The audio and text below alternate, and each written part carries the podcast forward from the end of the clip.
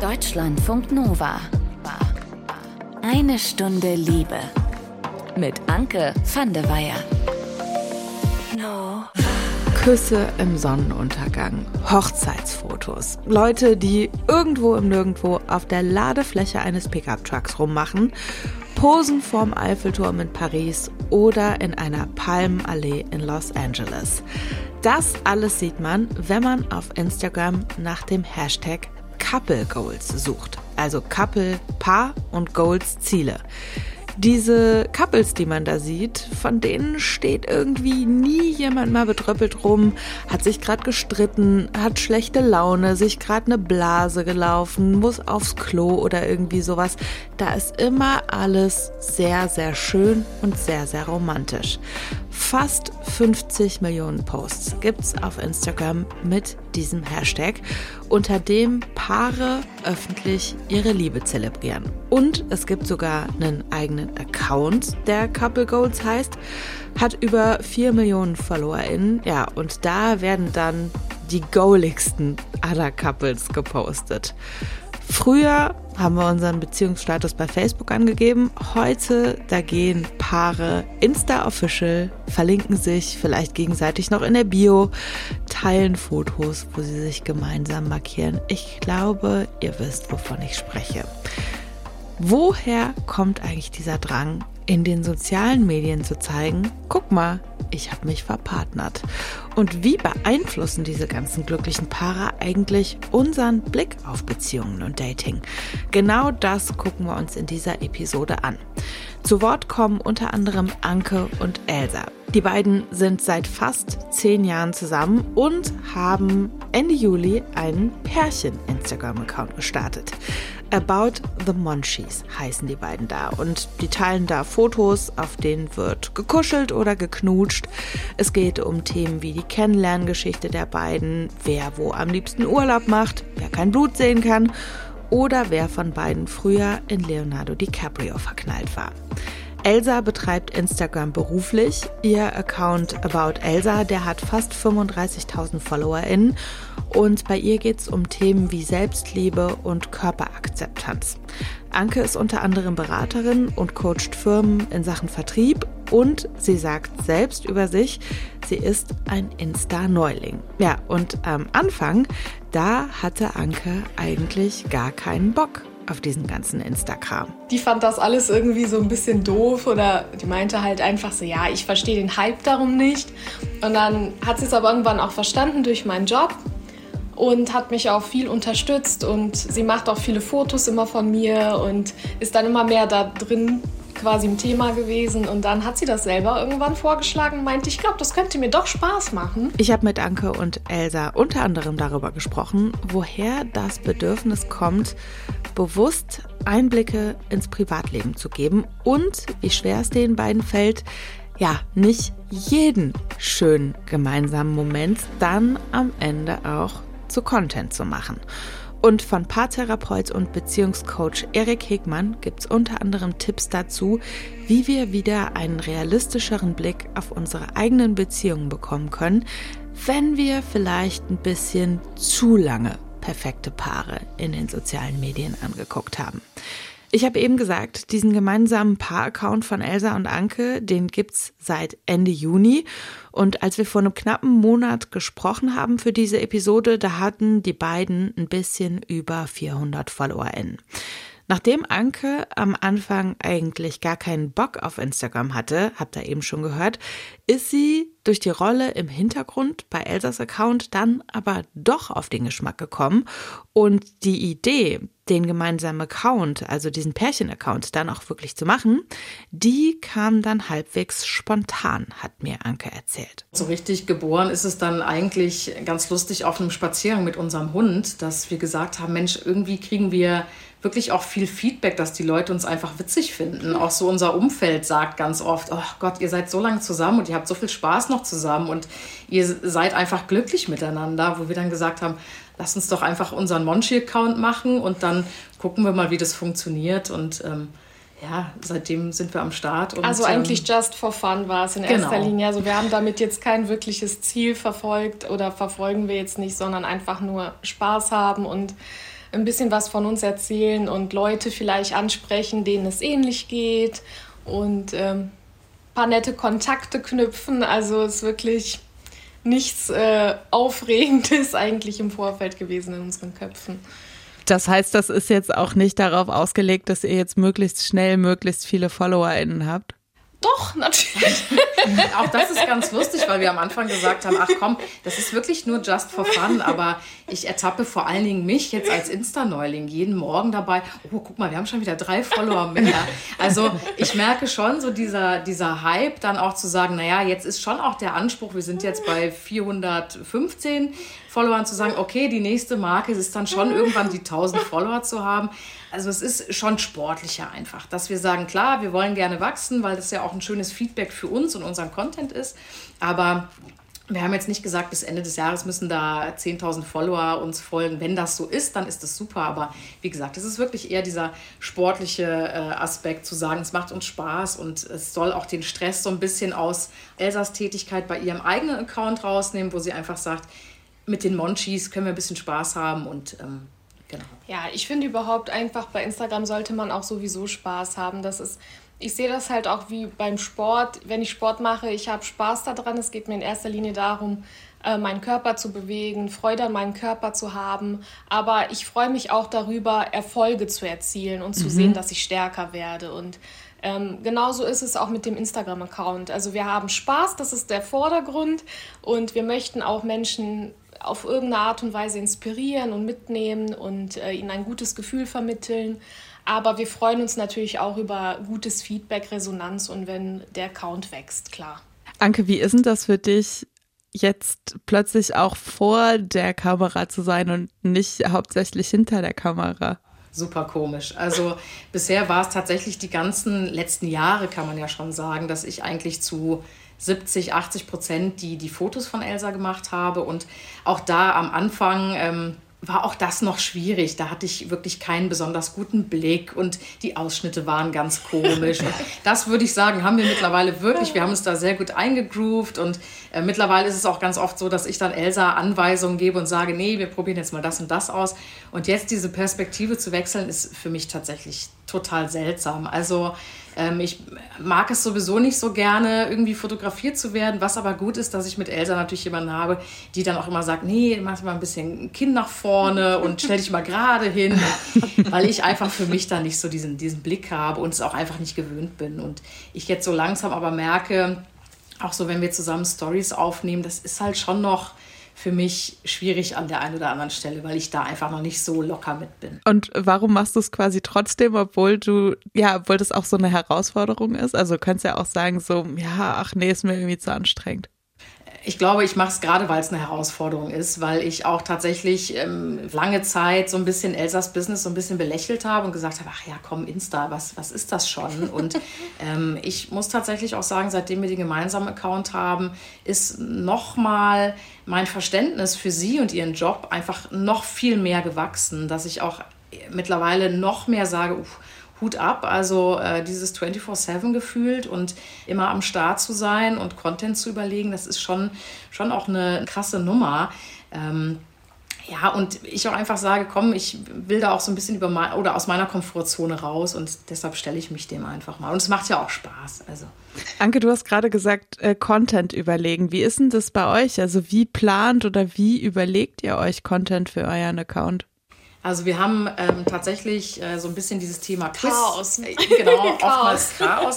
Aber wir haben ja jetzt auch in letzter Zeit viel mit Quiz gearbeitet, wo wir einfach auch möchten, dass unsere Follower ein bisschen was über uns erfahren und wir natürlich auch im Gegenzug über sie. Äh, das heißt, da haben wir tatsächlich einfach uns eine, eine Liste auch gemacht. Was könnten so Themen sein für unser Quiz? Was könnten Fragen sein? Ja, und ansonsten ist es halt oftmals, dass es spontan auch entsteht. Also wir haben so ein paar Eckpunkte, wo wir sagen, darüber könnten wir tatsächlich auch gerne mal berichten.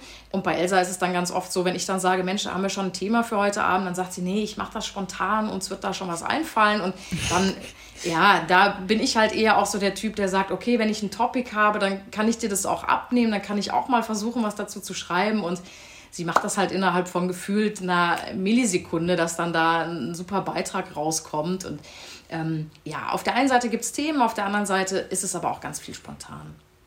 Ich bin tatsächlich auch an diesen Quizzen hängen geblieben, die ihr euch, äh, die ihr über euch macht. Also wo es quasi um so Fragen geht wie wer von euch hat die meisten Schuhe und dann können eure FollowerInnen raten, wer das quasi ist. Ähm, könnt ihr sagen, woher das Bedürfnis kommt, euch da auch so ganz bewusst mitzuteilen? Das hat, glaube ich, irgendwie etwas mit Austausch im Allgemeinen zu tun. Wir sind halt einfach super soziale Menschen, die gerne mit auch mit Menschen Zeit verbringen, mit Freunden Zeit verbringen. Und wir lernen auch in der analogen Welt gerne Menschen kennen. Und die digitale Welt ist ja nun mal ein bisschen größer. Und der Vorteil an Social Media, es gibt natürlich auch Nachteile an Social Media, ähm, aber ein Vorteil ist, dass du da dich sehr gut mit Menschen vernetzen kannst, die ähnlich ticken wie du, die ähnliche Interessen haben, aber auch ähnliche Themen und Probleme. Und ich finde es einfach unfassbar schön, Menschen kennenzulernen, die auf der gleichen Welle schwingen, sage ich mal. Und ähm, dafür musst du dich erstmal auch irgendwie vorstellen. Ne? Das ist einfach eine spielerische Art und Weise, sich erstmal vorzustellen, zu sagen, hey, das sind wir, wer seid eigentlich ihr? Und ähm, wenn man dann irgendwie zusammen matcht, dann hat man doch irgendwie eine schöne Community und dann macht es auch Spaß. Man tauscht Nachrichten aus, man äh, quatscht über Interessen, über unsere Hund, Katzen etc. und so allen möglichen Kram, den man ja auch mit seinen Freunden austauschen würde. Und es ist halt einfach eine Form von Connections schaffen mit Menschen, die man vielleicht so nicht kennt, weil die zu weit weg wären. Ich habe mit Elsa und Anke auch noch darüber gesprochen, warum die beiden manchmal auch ganz bewusst Inhalte hochladen, die vielleicht auf den ersten Blick nicht ganz so gelungen sind. Vorher geht's jetzt aber mit dem Paartherapeuten und Beziehungscoach Erik Hegmann darum, wie diese ganzen glücklichen Social-Media-Paare den Blick auf unsere eigenen Beziehungen verändern. Erik arbeitet auch als Berater für die Dating-Plattform Parship und die haben im Juni 2022 zusammen mit dem Marktforschungsinstitut Innofact eine bevölkerungsrepräsentative Online-Erhebung gemacht bei Leuten zwischen 18 und 69 Jahren und zwar dazu, wie soziale Medien Dating und Beziehungen beeinflussen. Und dabei kam unter anderem raus, dass ungefähr zwei Drittel aller Männer und Frauen davon überzeugt sind, dass Vorstellungen von Liebe und Partnerschaft heute mehr von außen geprägt sind als früher. Bei den 18 bis 29-Jährigen, da sagt fast die Hälfte, Bilder glücklicher Paare in den sozialen Medien beeinflussen meinen Blick auf Beziehungen bei den 30 bis 39-Jährigen und den 40 bis 49-Jährigen. Man könnte also auch sagen, bei den 30 bis 49-Jährigen, da sind es noch fast ein Drittel, die das sagen. Erst ab 50 nimmt der Einfluss von Social Media, was den Blick auf die eigenen Beziehungen angeht, ab. Und eine Frage, die ich mir in dem Zusammenhang gestellt habe. Waren Beziehungen nicht früher auch schon von Vorstellungen von außen geprägt? Also früher waren es irgendwie die Medien in Form von Filmen oder Serien oder sowas. Heute ist es halt Social Media. Und das sagt Erik Hegmann dazu. Beziehungen waren immer schon von einem Blick von außen geprägt. Aber wir haben heute mit dem Smartphone natürlich einen anderen Zugang zu Medien als jede Generation vor uns. Wir sind tatsächlich 24 Stunden, sieben Tage die Woche letztlich online und können uns alle Arten von Medien ohne Hindernisse zuführen. Das gab es so noch nie. Und natürlich ändert das was. Also das macht schon was mit uns. Es ist eine ganz andere Flut von Bildern und es gibt schon eine, sage ich mal, Mehrheit von Bildern, die eine bestimmte Ausstrahlung haben, die eine bestimmte Nachricht transportieren. Vorteil sicherlich. Es gibt heute auch die Möglichkeit, ganz andere Sachen zu inszenieren. Die Frage ist nur, finden die auch ein Publikum? Das heißt, es ist heute im Prinzip diverser und in der Anzahl höher, was uns von außen beeinflusst. Ich denke mal, so divers wie heute waren Medien noch nie. Nur, wir sehen trotzdem fast immer eher das Gleiche. Das hat was mit den Algorithmen zu tun, die die Anbieter verwenden. Das hat aber auch mit der eigenen Bequemlichkeit zu tun, nämlich nicht lange zu suchen und Alternativen herausfinden zu wollen, sondern auch ein bisschen ja schon in bestimmten Welten träumen. Also diese Produzenten von diesen Bildern, von diesen Geschichten, von den Filmen, von den Serien, die machen das ja nicht nur, um uns zu verführen, sondern auch, weil sie wissen, dass wir das gerne sehen wollen. Lass uns mal auf die Parship-Studie gucken. Ähm, in dieser Studie sagen 40 Prozent der Leute, dass die eigene Beziehung die Öffentlichkeit nichts angeht. Was ja auch heißt, 60 Prozent sagen immerhin nicht kategorisch Nein dazu. Also sagen, ja, so mal ein Foto oder was weiß ich nicht, kann ich mir vorstellen. Früher war es so, der Beziehungsstatus auf Facebook, womit man dann ja quasi die Beziehung offiziell gemacht hat.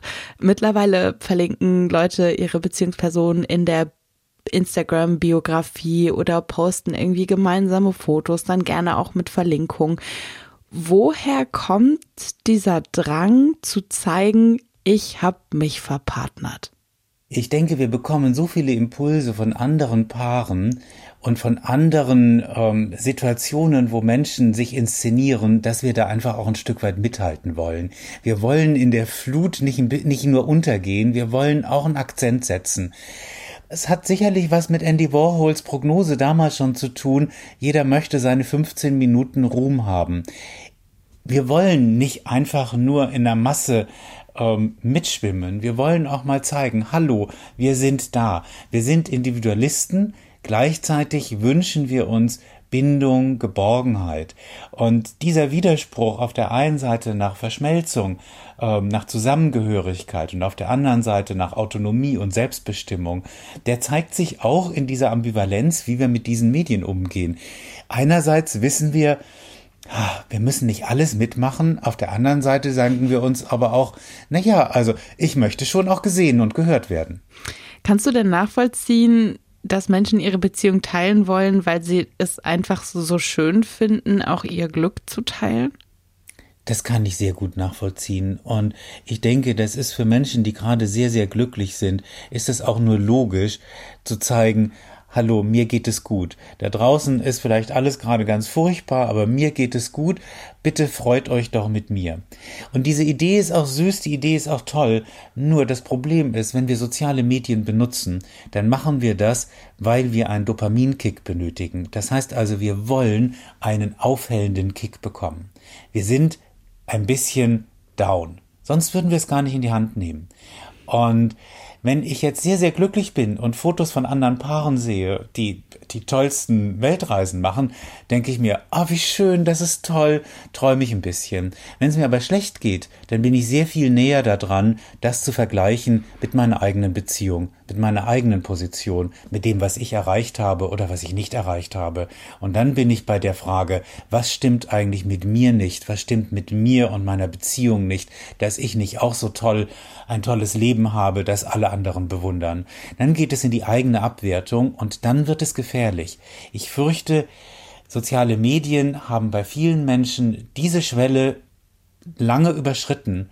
Da ist es gefährlich geworden. Das ist nicht mehr gut für die Psyche. Das stresst, das tut uns nicht gut. So, und dass man sich durch Impulse von außen beeinflussen lässt, das ist ja trotzdem aber ziemlich normal und das ist auch nicht zwingend problematisch welche Anzeichen es gibt, dass das doch umschlägt und dann gegebenenfalls eben zum Problem wird.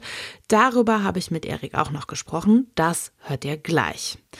Mit Anke und Elsa geht's jetzt um das Thema Realness bzw. Realität auf Instagram was das mit uns macht, dass wir dort wirklich sehr, sehr häufig Menschen sehen, die mit Filtern und Facetune nachhelfen, wirklich perfekt auszusehen.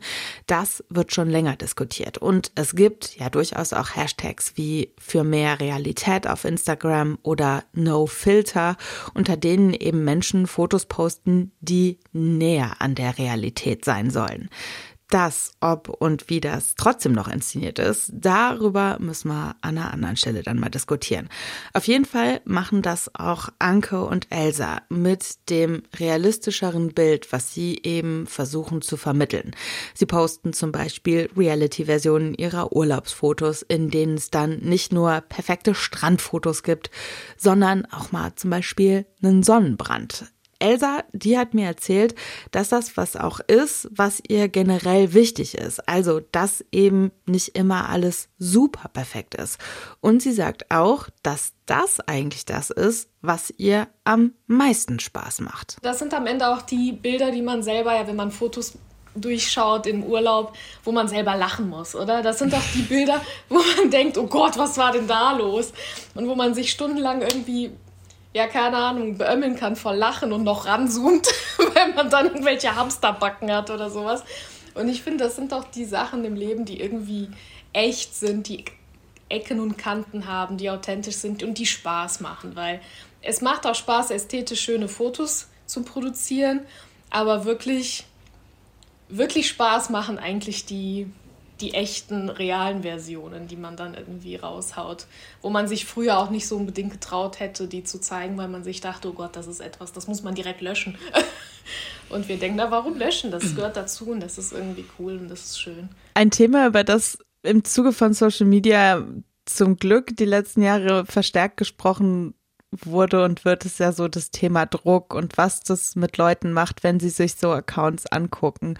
Könnt ihr nachvollziehen, dass wenn jetzt zum Beispiel eine Person, die Single ist und sehr gerne eine Beziehung hätte oder eine frisch getrennte Person oder keine Ahnung, irgendwelche Personen, könnt ihr nachvollziehen, dass das auch bei Leuten Druck auslösen kann, sich irgendwie zum Beispiel so Happy Couples wie euch anzugucken?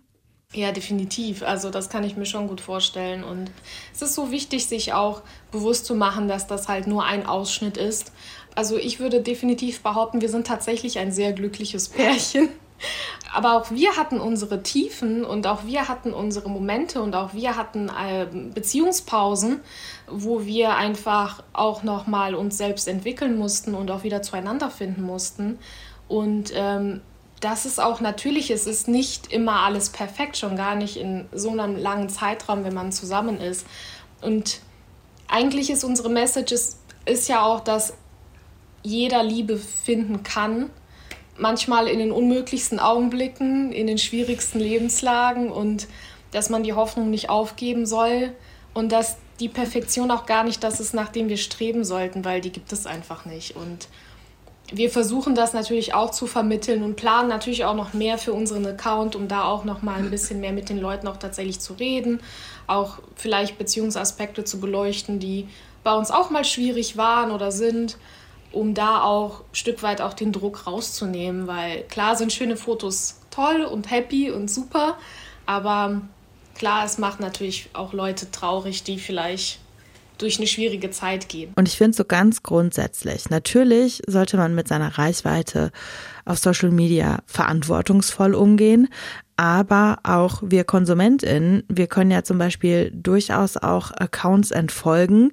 wenn wir merken, die tun eigentlich nichts für einen. Also eigentlich fühlt man sich die ganze Zeit blöd, wenn man sich das anguckt, weil man sich irgendwie minderwertig fühlt, weil die einem kein gutes Gefühl geben oder auch das kann ich echt empfehlen, diese ganzen Hate-Follows mal wegzulassen. Also wenn man Leuten eigentlich nur folgt, weil man sich aufregen will und die im Grunde genommen gar nicht wirklich mag. Also da mal Unfollow zu drücken, kann ich sehr empfehlen. Bevor es jetzt darum geht, wie es sich für Elsa und Anke anfühlt, vor der Kamera rumzuknutschen und sowas, gucke ich mit Erik darauf, wie man mit dem Partner oder der Partnerin darüber sprechen kann, wenn man denkt, irgendwie habe ich das Gefühl, auf Instagram, da sind alle glücklicher als wir. Erik hat mir erstmal erklärt, was Anzeichen dafür sind, dass eine Beeinflussung der Beziehung zum Beispiel durch Social Media problematisch wird. Da sind häufig kleine Gedanken wie, was stimmt eigentlich nicht mit mir, dass das nicht auch so ist? Also, wenn ich was sehe und mich vergleiche und dabei abwerte, dann denke ich, da beginnt das Fahrwasser schon ein bisschen gefährlich und riskant zu werden. Wenn ich jetzt wirklich mich freue über das, was ich da sehe und das ehrlich tue und auch nur mich daran erfreuen kann, wie gut es anderen geht, alles wunderbar. Ich glaube nur, diese Nutzung von sozialen Medien, die findet meistens nicht statt in dem Zustand, in dem es mir so richtig wahnsinnig gut geht, sondern ich gucke eher drauf, gibt es da etwas, was meine Stimmung aufhält?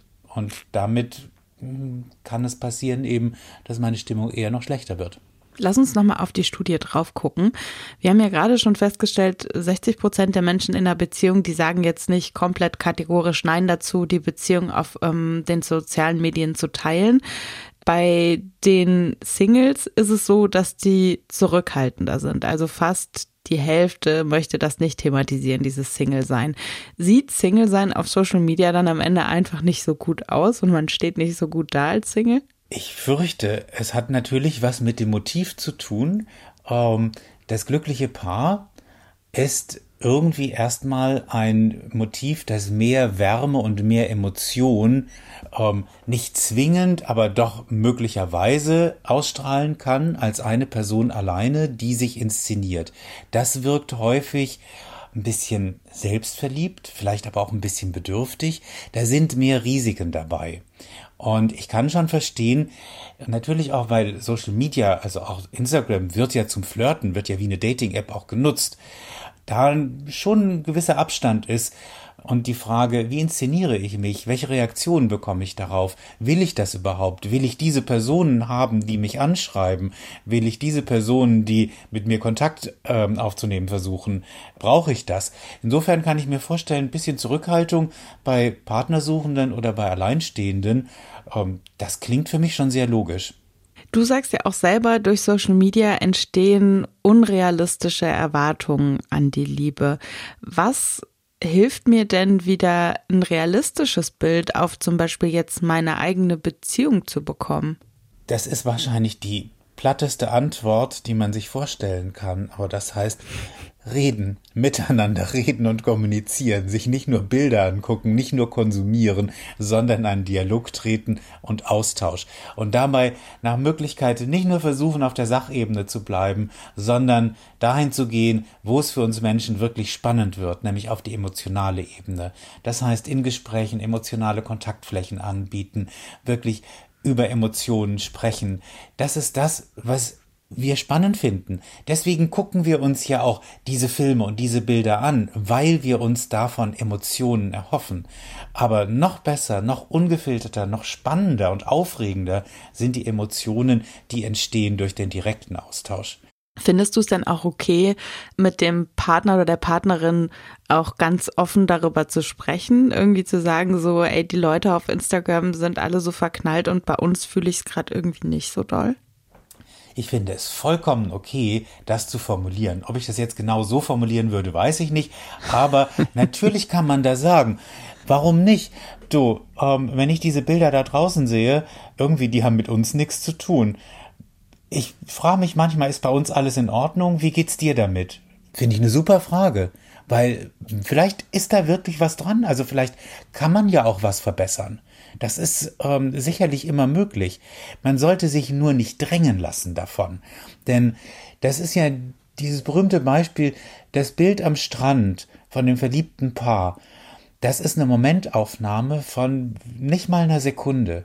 Alle anderen Bilder, die nicht gut geworden sind, die werden auch nicht gezeigt. Und die wenigsten Paare zeigen die drei Stunden Fahrt zu diesem Strand mit dem Streit, warum wer die Karte nicht lesen kann, um diesen blöden Strand zu finden.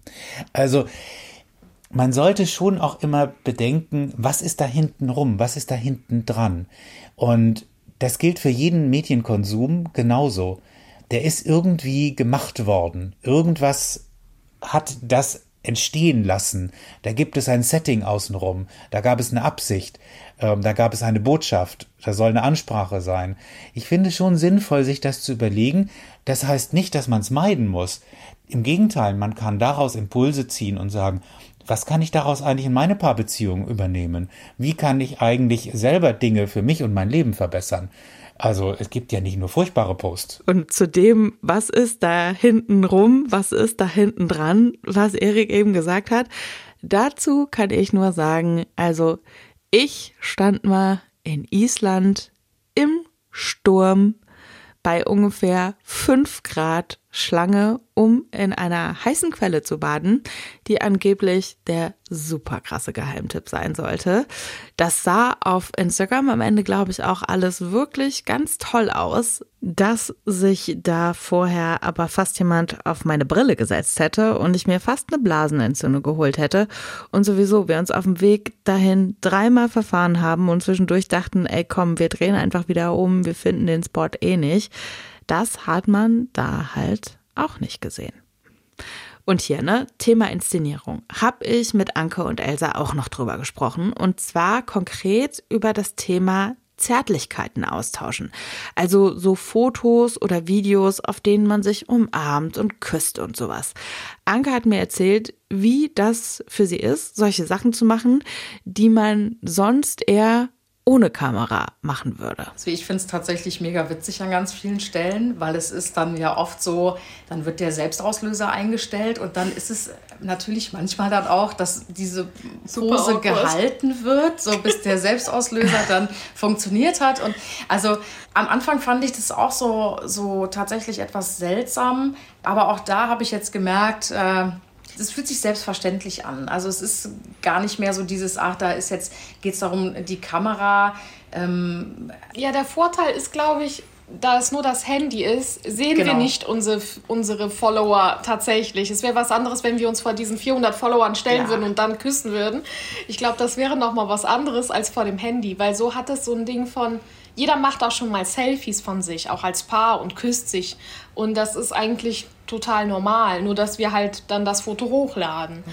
Klar ist halt, dass Instagram immer noch eine sehr visuelle Plattform ist und ähm, da auch natürlich nicht der letzte Schnappschuss da irgendwie unbedingt gut ankommt oder halt schön anzusehen ist. Das kann man halt mal machen, aber natürlich ist es auch eine gewisse Ästhetik und da muss man natürlich öfters abdrücken, um da ein gutes Foto zu bekommen. Aber es macht halt auch Spaß, weil wir auch lachen können, weil wir uns dann auch die Outtakes angucken und die ja oft am witzigsten sind. Genau. Also und ich habe auch letztens tatsächlich aus den Outtakes ein Video gemacht, wo sie äh, fast runtergefallen ist, weil wir versucht haben, irgendeine Pärchenpose nachzustellen.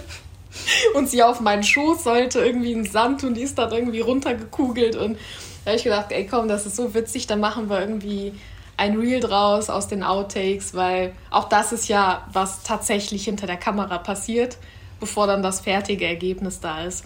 Und dieser ganze Prozess gehört irgendwie auch dazu und macht ja auch Spaß. Wie schwer fällt es euch denn, das Handy auch mal an die Seite zu legen und nicht irgendwie aus jedem Moment, der gerade für euch schön ist, einen Instagram-Moment zu machen? Ich muss sagen, so ganz am Anfang, als ich auch mit Instagram angefangen habe, gab es schon echt Streitpunkte zwischen uns weil ich natürlich sehr viel am Handy war, weil ich natürlich meinen Account pflegen wollte und das halt sehr viel ja, Mühe und Zeit beansprucht und sie war halt schon sehr oft wirklich angepisst, dass ich immer am Handy war.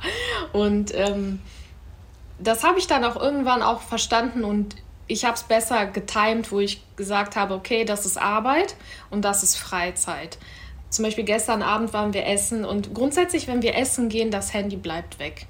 Auch so, wenn wir zu Hause sind und wir essen zusammen, dann ist klar, das Handy ist weg. Und ich glaube, wir haben es ganz gut geschafft, ähm, da so unsere Zeiträume festzulegen, wo auch klar ist, das Handy ist jetzt tabu. Und das ist halt so, bald wir Freizeit miteinander verbringen, wenn wir abends unterwegs sind und mal essen gehen oder im Kino. Ich meine, klar, im Kino hat man sowieso das Handy weg.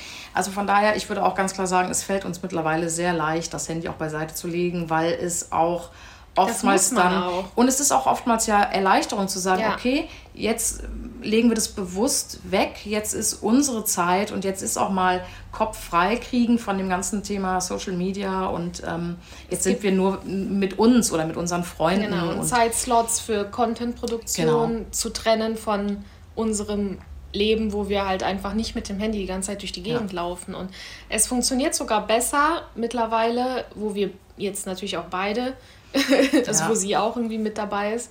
Weil man merkt, dass das halt doch auch Arbeit ist, so viel Spaß es auch macht und man nicht mehr das Bedürfnis hat, freizeitmäßig so viel Social Media zu konsumieren. Ich habe tatsächlich früher, als ich das noch gar nicht beruflich gemacht habe, viel mehr Social Media konsumiert statt erstellt. Da ist unfassbar viel, ich sag mal, vergeudete Zeit draufgegangen. Und ähm, man kann es, wenn man ein Verständnis dafür hat, wie viel Arbeit das ist, sogar noch besser aufteilen, weil man einfach weiß, okay, das ist unsere Zeit, und das ist Content-Produktionszeit. Und auch wenn manche Stories aus, aus der spontanen Situation heraus entstehen, ist das auch okay. Aber wir versuchen da schon wirklich das zu trennen tatsächlich. Ja, und ist vielleicht auch wirklich nochmal ein guter Reminder, es muss nicht alles am Ende Content werden, muss ich mich manchmal auch dran erinnern, dass ich nicht gerade jedes Essen zum Beispiel auf Instagram dann hochladen muss, was ich mir reingefahren habe. Vielen Dank auf jeden Fall an Elsa und Anke für die Einblicke in ihr Social Media Game und vielen Dank an Erik Hegmann für die Einordnung und Tipps zu dem Thema. Im Liebestagebuch, da geht es diesmal um Nähe wenn zwei Leute aufeinandertreffen, die ein sehr unterschiedliches Nähe-Distanzbedürfnis haben. Und wenn die Leute dann auch noch anfangen zu daten, dann kommen die ersten Konflikte schneller als man denkt. Die kommen dann sogar oft schon in dieser Phase, in der man eigentlich noch total hormonbetankt ist und gar nicht mehr geradeaus gucken kann. Genauso ist das aktuell bei Janina. Die ist seit vier Monaten mit ihrem Freund zusammen, aber kurz nachdem die beiden zusammengekommen sind, ist er weggezogen. Die Distanz, viele Telefonate statt richtiger Dates und aufwendige Planerei, um sich zu sehen, all das nervt Janina mittlerweile. Wie sie damit umgeht, das hört er jetzt. Es ist so, dass ich jetzt jemanden seit ungefähr vier Monaten recht regelmäßig treffe und wir auch gesagt haben, dass wir das ernster betrachten wollen. Der einzige Punkt, der leider nicht so positiv ist, dass wir halt in der Anfangszeit relativ schnell krank wurden. Er hatte Corona, dann hatte ich Corona und er ist dann auch noch weggezogen hier aus dem Ort, wo ich wohne. Und das macht es halt wirklich super, super schwierig, sich doch öfter mal zu sehen. Und für mich war klar, dass ich ein größeres Nähebedürfnis habe als jetzt nur alle ein bis zwei Wochen jemanden mal zu treffen. Und das war auch schon echt schwer, überhaupt das hinzukriegen. Leider kam es dann wieder zu einem Vorfall, dass er keine Zeit hatte, dass er sehr beschäftigt ist mit all dem, was er gerade mit zu tun hat. Und ich nicht das Gefühl hatte, dass er wirklich für mich da ist oder dass er das wirklich auch wichtig nimmt. Und dann habe ich gemerkt, dass ich mich wieder ganz schnell zu jemand anders hingezogen fühle, der halt eben da war.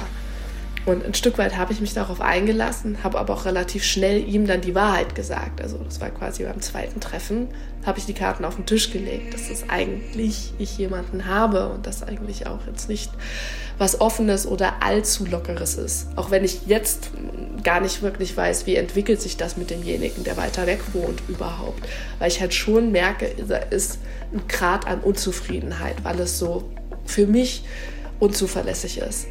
Und mit dem anderen habe ich dann auch vor allem über das Thema Polyamorie reden können. Und äh, das ist super schwierig. Also letztendlich wünscht man sich das ja, dass man die Freiheiten hat, andere zu treffen, aber halt so eine Hauptbeziehung quasi führen kann.